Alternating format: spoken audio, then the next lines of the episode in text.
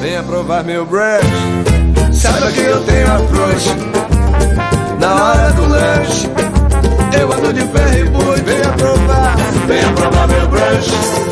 Saiba que eu tenho approach na hora do lanche. Eu ando de ferro e. Salve, salve, princesas e princesos! Iniciando o seu podcast Rogérios Humanos dessa semana, ao som do samba do Approach, com os Zecas, o baleiro, o autor da música, com participação do Pagodinho. E tudo isso porque eu tive um insight. Tá bom, vai, parei. Vamos voltar do começo. Eu sou Rogério Pelegrim e vou continuar pedindo para que você abra os seus ouvidos para colorir a sua massa cinzenta. E toda essa brincadeira com o samba do approach, Policarpo Quaresma e o caramba, para falar de um assunto que considero bem sério: a tentativa de uso de palavras de outro idioma para definir termos técnicos em nossa área de atuação. Não sei você, camarada, mas exemplo da sátira realizada na música de abertura eu acho algo bem ridículo e por isso evoquei Policarpo Quaresma. Oi? Como assim, pessoa? Você cabulou a aula de literatura em que o ótimo livro de Lima Barreto, O Triste Fim de Policarpo Quaresma, foi tratado? Ou você é da geração que só leu o resumão e já nem lembra mais do que se trata? Mas nem o filme você assistiu? O filme se chama Policarpo Quaresma, Herói do Brasil, e foi lançado em 1998. Nem é tão velho assim, vai? Uma interpretação magistral do ator Paulo José, que, àquela altura, já sofria com mal de Parkinson. Esse grande ator nos deixou ano passado. Deixa eu ver aqui um segundinho.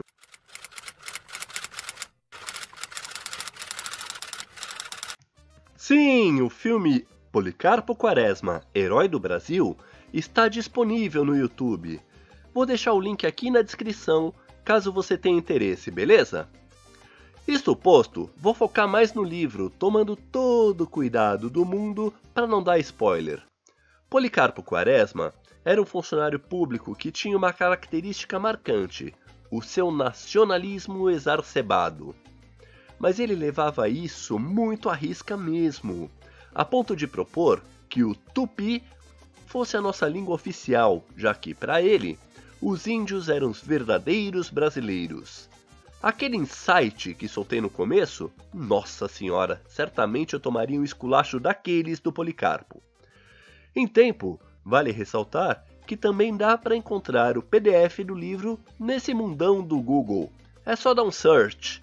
Ops, e o que dizer então desse modismo, se é que posso chamar assim porque parece que está se perpetuando?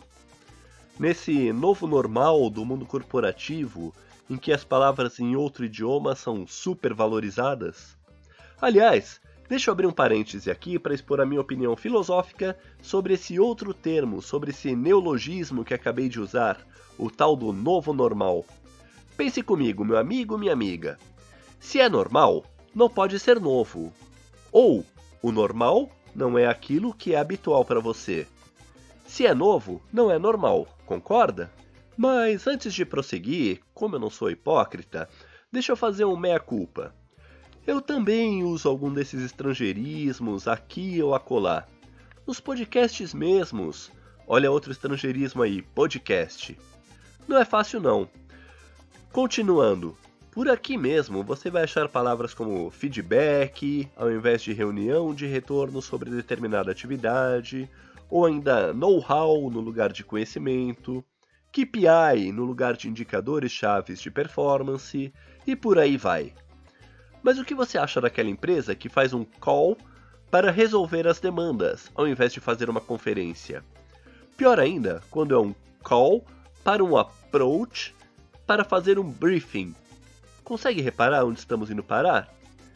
Depois do workshop, percebi que temos que mudar o target porque não teremos budget para acompanhar o trend. Pela misericórdia, Policarpo Quaresma ficaria arrepiado até a espinha se ouvisse uma frase dessas e, se conseguisse manter a calma e manter a compostura, diria: Ao invés de depois do workshop, percebi que temos que mudar o target porque não teremos budget para acompanhar o trend. Por que não simplesmente algo como Depois do treinamento, percebi que temos que mudar o alvo porque não temos verba para acompanhar a tendência. Não é mais simples. E aí, eu fui atrás de dados para saber se eu é que não tô dando uma de antiquado, que nem o personagem do Lima Barreto, que, mais que isso, foi taxado de louco. Mas descobri que, segundo pesquisas, apenas 1%, isso mesmo, 1% da população brasileira é fluente em inglês. Será que vamos fazer um call para elaborar um briefing? É uma linguagem acessível para toda a população da empresa? Aliás, por falar em comunicação, se você ainda não viu o episódio sobre comunicação assertiva, passe por lá. É o episódio 44, um dos mais acessados e ouvidos por aqui. Esse papo de apenas 1% da população com fluência em inglês me lembrou aquela dos Mamonas que é good, nós não rap. Nós nós não tava aqui pleando.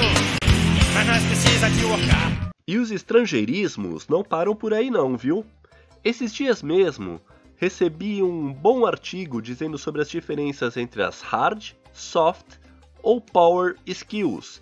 E pensei comigo mesmo, é sério que, em um país como o nosso, em que o índice de analfabetismo ainda não é um número a se descartar, e que o analfabetismo funcional, então, hum, nem se fala.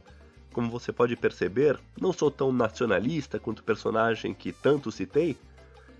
Mas é sério mesmo que em um país como o nosso tem recrutador por aí perguntando ao candidato sobre quais são as suas hard skills? Ai ai. E a lista de estrangeirismo não para por aí não, viu?